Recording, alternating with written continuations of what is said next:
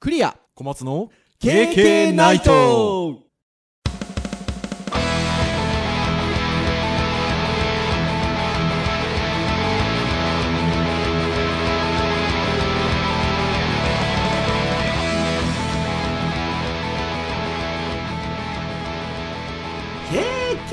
ナイトはいということで第357回の配信でございますお届けをいたしますのはクリアとはい、小松です。どうぞよろしくお願いいたします、はい、よろしくお願いします。いやー7月も第3週という感じなんですけれどもいやー相変わらず暑くてですね雨、雨大丈夫なんですかあ雨はですね今この収録をしてる数日前に大雨だっていう話ではいはいはだったんですけど大騒ぎする感じではなかったですいやそこそこ降ったんですけどなんかどっちかっていうとほらずーっと暑い日が続いてて水がどうかなっていう心配してたはいはいじゃないですか、いなのでなんかありがたいなっていうぐらいの水がめちょっと水溜まったんじゃないかなっていうぐらいの感じだったのでマジまあこのちょっと私が住んでる福岡の辺りはっていう感じですけど山口とかも結構降ったような話は聞きますんでねい。ちょっと他の地方はどう方かなっていう災害にならないことだね、いいいや、です本ね当そうですね。関東はそうでもないですか、雨。な関東は、あの、降ったりはしましたけど、うん。あの豪雨とかはなくて、あの埼玉あたりは結構、結構大変そうな雨量でしたけど、ああ、そうですか。東京はそれほどでもなかったですね。あれ、じゃあ、相変わらず暑い感じですか。いや、気温はですね、はそういう意味だと7月の頭ぐらいに猛暑日続いた時からは、割とずっと、あまい。ちょっと落ち着いてる感じなん低ですか。くはないけどあの過ごしやすくはありますねあら30度そうで前すか後だったりする日によっては30度いかなかったりもするのであ、へえ。そうだから先週もねだかから先生暑いですよねって言われてん東京は ちょちょっと前まで暑かったけどまあまあ間違いではないかみたいな。ら。言ってくださいよ タイミングが。ね取れなかったんですよああ、そうなんですね。まあまあ福岡は暑いのは事実ですからねそこはいいいんじゃやな。いかいやいやいや、でもね、あ、ね、そうなんですね。まあでも、あれなんですよね。あの、先週多分ちらっと言ったと思うんですけど、私、引っ越しをしたんですけど、あれ言いましたよね。 言いました言いました言いましたよね。 そう、なので、まあ、それでこう、いろいろ、なんか、いろんなことを、まあ、してるっていうのもあるのかもしれないですけどね。外に出てっていうか、はい。まあ、そういうのもあるので、まあ、余計暑さを感じてるっていうのもあるかもしれませんが。はいそんな7月、今日、何の話をするかというところなんですが、ターン的に言うとガジェット、ハードガジェットの回でございまして、はいまあこういう時ね、あのー編集会議で何の話をしようかね、なんていうことで、いろんなこう、ガジェット系のニュースメディアとかっていうのを、ちょっと見たりとかね、いろんなことするんですけど、思えばね、春先でしたっけエンガジェットの日本版が終わったのは。そうですねサイトの公開はちょっと続くけど投稿がもう確か3月下旬で確か終わったんねですか終わっちゃいましたもんねだったりとかまあいくつかメディアが終了したりしたこともあるのでなのでねっていう話題もあったんですけど逆になんかねちょうど Yahoo ニュースで新しいメディアが今度立ち上がったよみたいな話もあってはいはいはいはいはいはいですので今日はちょっとそういうこう新しいガジェット系のメディアがいくつか出てますよっていうことをちょっとお話をしようかなとはいで、まあ、せっかくなんで、サイトの紹介だけではなくて、そこで取り上げられてる記事を、ちょっといくつか、見てみようかなっていう、回にしようかなというふうに思いますので。はいはい。皆さんもぜひ、あ、そんなサイトがオープンしたのね、ということで、興味を持ってもらって、あの、たくさんあの情報が、あの、載っているメディアを今日は紹介するので、あの、ぜひね、あの、皆さんも足を運んで、はい、あの、いろんな情報を見ていただけるといいかなというふうに思いますが、はい。えっと、まずそのきっかけになったページという言い方でいいのかな。えっと、Yahoo ニュースで6月の、えっと、22日付の配信で、えー新たなテクノロジーメディア、テクノエッジが開設という記事が上がっておりました。はいこれもともとはレスポンスさんっていうところの記事の、あれなんですかね。Yahoo ニュースがこう、シェアしてくれてる記事というか、なんていうあのあそうですねはいみたいなんですが、イードという組織とテクノコアという組織でしょうかね、えーが6月22日共同で新たなテクノロジー系ウェブメディアテクノエッジをオープンしたということで SF 映画やフィクションで描かれたような未来が現実になっていくことの興奮を伝えるメディアを目指すということではい、なかなかいいコンセプトです そようねですね。であの実際にあのサイト開いていただくと皆さんもあのそのテクノエッジのですね、えー見ていただくと結構ね世界観がね雰囲気いいんですよねなんかね、あの、ガジェット系のサイトって、割となんですかね、そのブログっぽい感じだったり、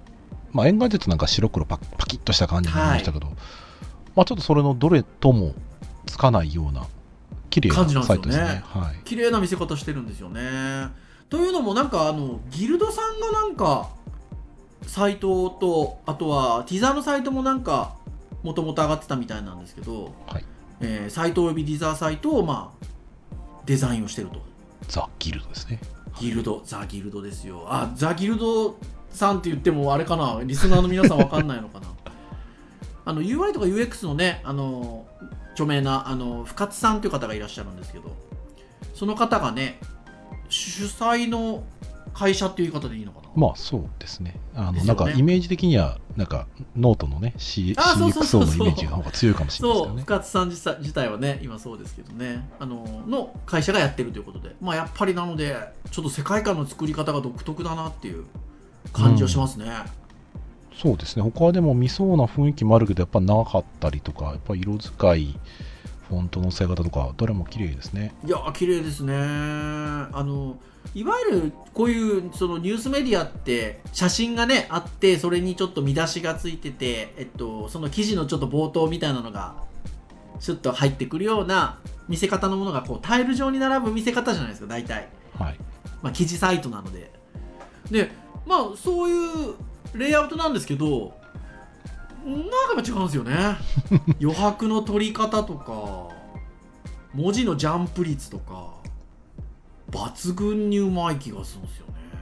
うん、画面もね、どの画面のサイズで見てもね、やっぱバランスが いいですよねすごく読みやすいし、どれもやっぱ文字の読み返しの位置とかもすごい気使ってるんだなっていうのがよくわかる。わかりますよねわかんないけどでもあのこんここのようななんですかいわゆるグリッドレイアウトの情記事サイト情報サイトを美しいですよねっていうのは僕や小松先生をはじめあのこういう業界の人じゃないとそんなに分かんないかもしれないですけどねまあそういう目で見ないですからね。そういう目で見ないからね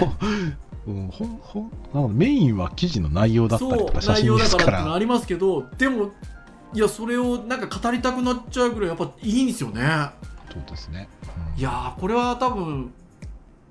ちょっとねウェブのデザインとかあのお勉強されてる方はちょっと見られるといいですようんなん意かお識手して本になりそうなところがいくうつもありんますとねてもいいと思いますで実はさっきねあのエンガジェットが春先にちょっと日本版が終わってって話をしたんですけどどうやらあの編集長はもともとその日本版のエンガジェットの立ち上げメンバーの方が編集長でいらっしゃるみたいですねああそうですねそのなんかニュース記事はそこに書いてありましたね、はい、まあ、あとは記事を書いてらっしゃる方も、まあ、いろんなメディアで、えー、とこれまで、あのー活躍をされてきた方ということで、まあ、なのであの今ねギルザ・ギルドがやってるということでインターフェース見た目のところも綺麗だなっていう話もしてましたけどあの実際に扱ってる記事もね興味深いものがやっぱたくさん扱っているのではいやっぱなんかこういうねあのメディアが、まあ、去っていくメディアもありますが、まあ、新しく立ち上がってくるメディアもあるということであのとてもいいなっていうふうに思いますね。うんそうですね、うそうんそしてこのサイトね広告がほぼほぼなくてですなねいんですよ ね。これどういうあれなんですかね。どこで収益上げてるんだみたいなところありますそようねでもだからそこも一つありますよね。だいたいこういうメディア系のサイトって広告収入みたいなところが大きいのであのだいたい出てきますドンってありますもんね。そうですねだかまあ、らサイドバーなりもしくは、まあ、メインビジュアルに近いところにあったりとかしますけどねそうだからなんかねワイヤードほどこうなんか尖ってはいないんだけど、うんワイヤードのなんかイメージというかなんかよ読あーんでるそう雰囲ね気は近い雰囲気はします、ワイヤードはワイヤードでまたあの尖った感じ は僕らのなんか心をくすぐる何かがありますけどね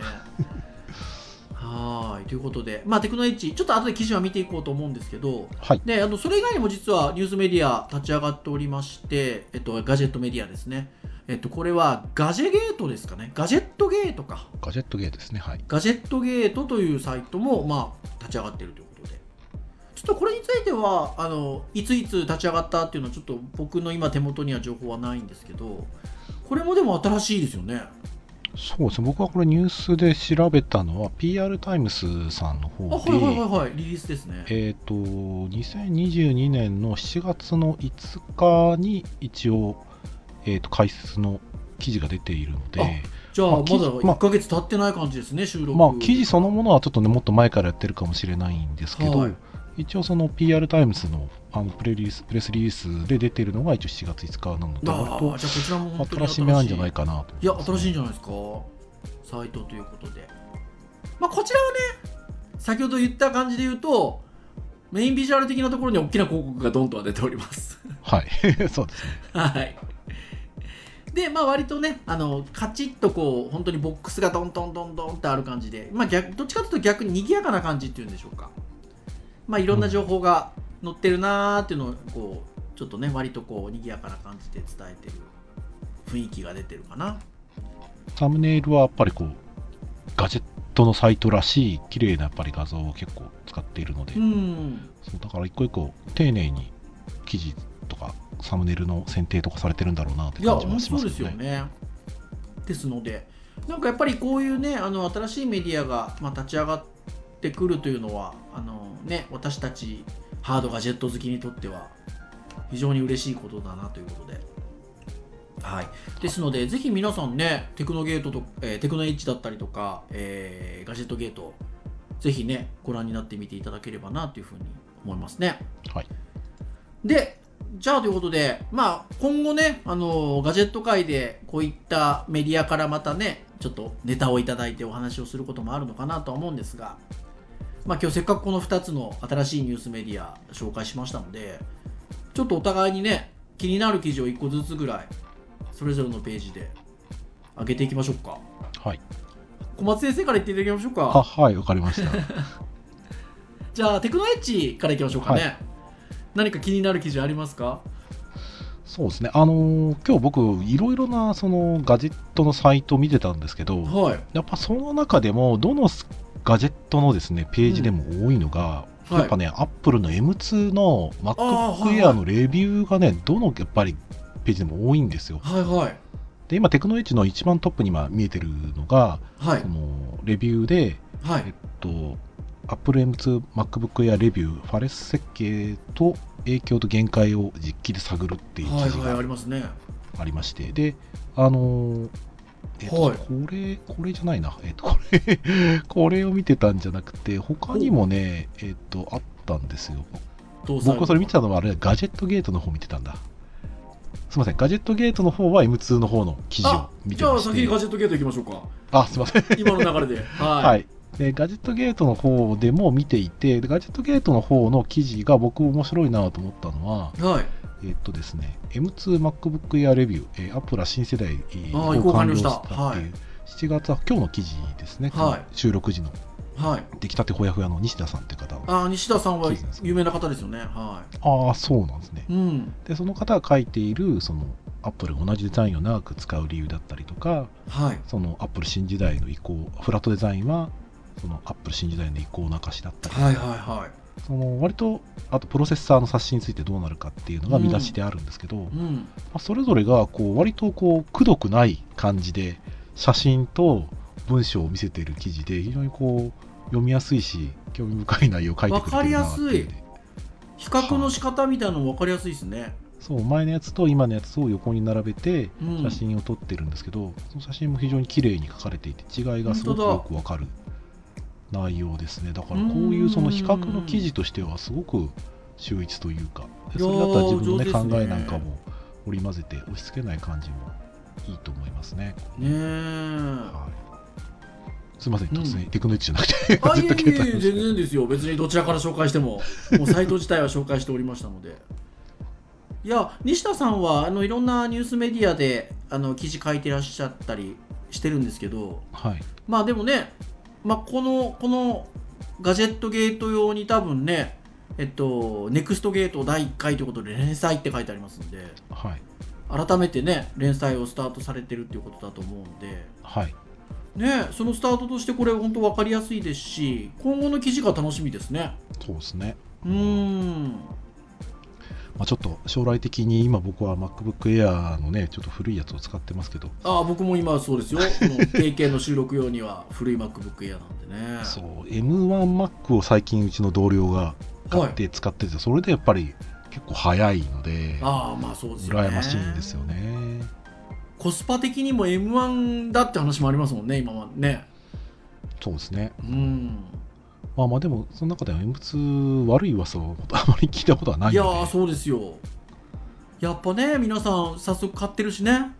周りの方 ね。そうだから下手するとちょっと世代1個前の MacBookPro よ値段変わんねえじゃんみたいな話に結構そうそう。なるぐらいではあるんで、まあ、当然じゃ当然なのかもしれないんですけど、うん。まあ、これは本当にもう何年も使えるいい機種だろうなと思いますけどねいや、本当そうですね。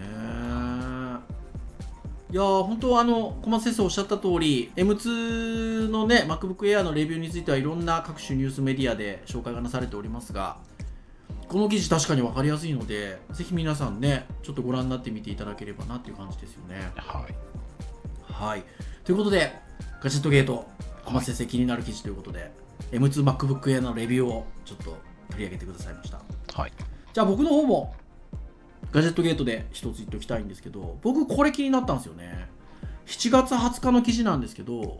ビデオ会議などのアバターに反映できる使用者の表情をソナーで読み取るイヤホン型デバイスイヤー IO でいいのかなっはあ、はあはあはあはていう記事がありましてこのガジェットなかなか未来感がないですかそれこそあ、 すごいですねみ耳につけてるのに顔の動きをセンシングできるんですかねそうそうなんですよコーネル大学の研究者の方が、えっと、ちょっと開発されてるということで、まあ、イヤホン型のデバイスなんですよねだからイヤホン耳に両耳にこう入れてるんですけどでまあ筋肉の動きを取るんでしょうねその耳イヤホン型のデバイスなんですが表情を取るとあ記事を見るとでもあれですね音を発してその反響の仕方であーディープラーニングで見分けるとえー音で音の反響で見るんですね面白いですね面白いですよねあーイヤーイオはイヤーイオってちょっと読むのかちょっと分かんないですけど EAR で IO が大文字なんですけどね内蔵するスピーカーから使使用者の顔に向けて音を発しその反響の仕方をディープラーニングによって見分けることで表情を再現する仕組えー面白いすごいなみ面白いですよねデバイス側から見えない領域を音のやなんかその反響で取るっていうの発想がすごいですねすごいですよねでまあ要は、えっと、そういう形で、えっと、顔の表情を撮るので将来的には、まあ、記事の最後にあるんですけどこの技術が一般でも利用可能になれば例えば Web カメラのついてないデスクトップ PC でもビデオ会議にアバターで参加できるようになるとで、えーまた VTuber などもカメラやモーションキャプチャーではなくイヤホンを耳につけるだけでアバターを動かすことが可能になるかもしれないああそれいいですねとこれいいっすよねうんいやこれとても今っぽいなっていうねこれがもうちょっとはもっとあのな先に行くときっとこれプラスカメラでめっちゃ精度上がりそうなあそうそうそうそうですよねいや本当にそうなんですよで、まあ、16人を対象に試験を行ったということで、えー座っている時また歩いている時も問題なく動作するとで、えっとまあ、風や道路の騒音や多少の背景音は表情の読み取りには影響しなかったとええそれもすごいな、ね環え境に影響しないのは大きいですねあとただしセンサーの検知感度が高すぎるというあ高すぎるといくつか問題が発生する可能性があったということで、うん、まあ、そのあたりを今、まあ、調整をしていると機能向上をさせたいということでこれね僕ね今思ったんですけどは何がすごいかっていうというんこれ音ですよね元を音でってことは照明が暗くてもできるってことですよねそうです よ小松先生おっしゃる通りなんですよ これそうなんですよねああこれいいですねうん絶対センサーとかで言うとその辺欲しいですもんねいや本当にそうだと思いますねまあねだから変な話カメラを使う必要がないんで、まあ、ウェブカムがついてなくても大丈夫ということでもうそのねイヤホンのデータがデバイス側に届けば表情を伝えられるということですからねうん面白いっていうのがガジェットゲートの記事で私気になりましたはいはいじゃあもう一つのテクノエッジいってみましょうかはい小松先生どテのクノどロのジ記ーです事がが少し少しだけ前の記事なんですけどちょっとリンク送りますね、はいえーっと、アップルの ARVR セットですね、えー第2世代から廉価版も追加2025年発売おお著名やネスト予測っていうちょっとまあ予測記事なので、は 全然あの外れてるかもしれないんですい、けうど、ん、まあ、割とこういう予測系の記事でヘッドセットこの VR 系のやつとかってあなくはないんですけどはなんかい久しぶりに見たのとあとアップルっていうとこアろでップルですねで一応これだとその初代がまあ来年早い時期に発表するなんか予測が、うんあでるみたいですねまあ、ただそれの予測が今のところは3000ドルっていう3000ドルですよ3000ドル ちょっと僕の欲しいカメラが買えちゃいそうな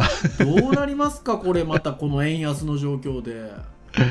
どうでしょううねでんただまあまあちょっとアップルらしいちょっとね仕掛けをこう期待したい感じはあるはあるのでそうですね今だとメタさんとかねバイブみたいなところが割とメジャーで使われてると思うので、はいはいまあちょっとアップルが参入してその辺どうなるんだろうなっていう感じはありますねへえ面白いマイクロ OLED ディスプレイ ×2 AMOLED パネル1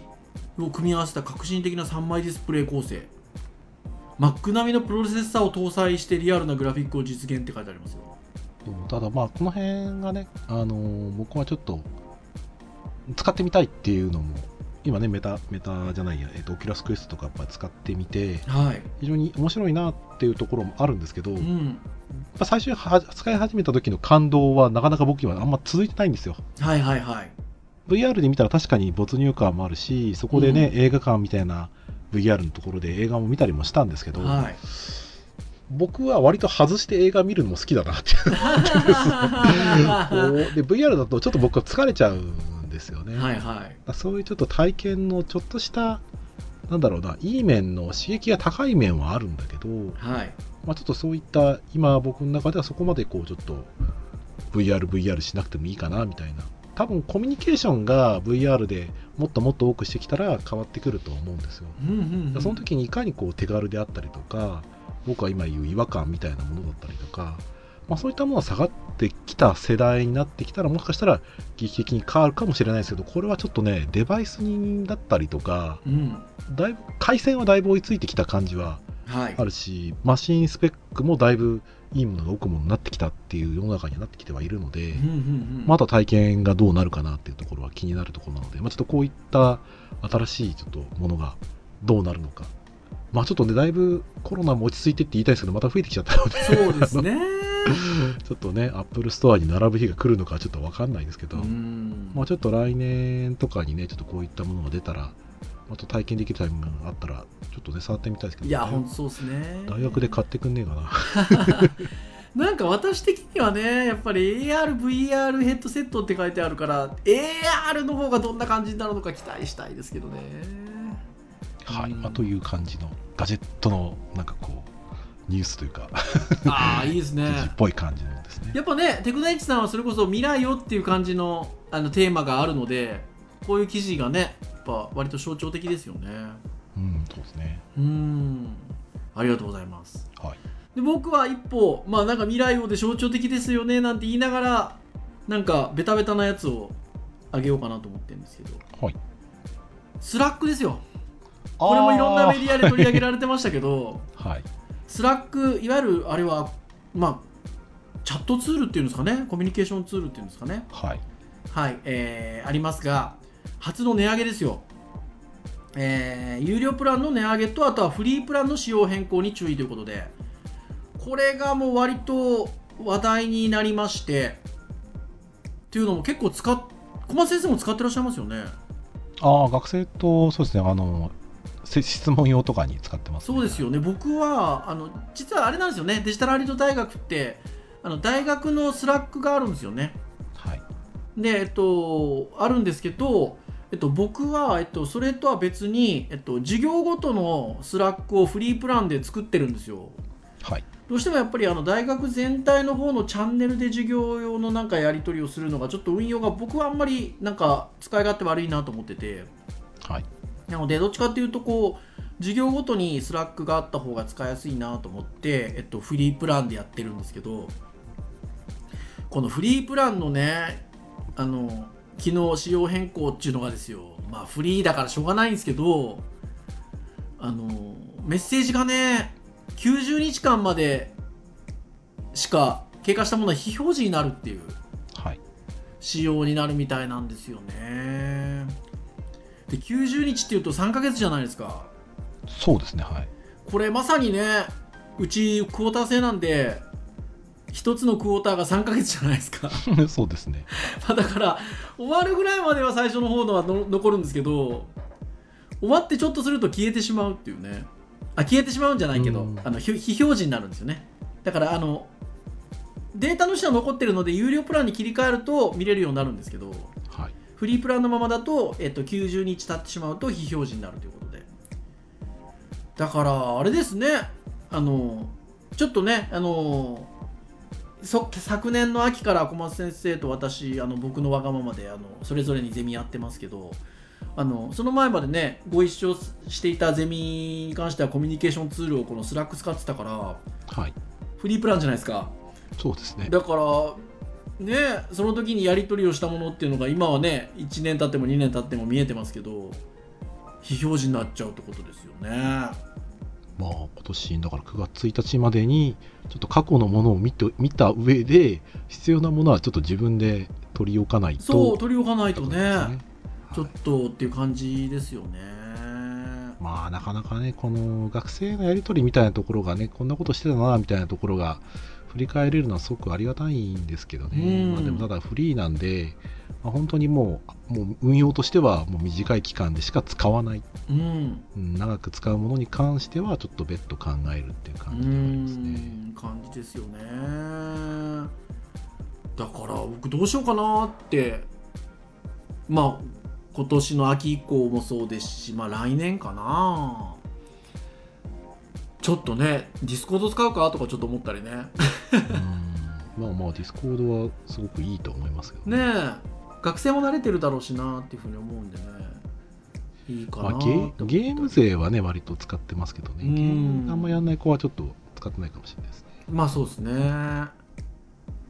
ていうのがやっぱちょっと気になりましたね まあまあガジェットではないもののガジェットのねメディアではこういうものも扱ってます。ははーいい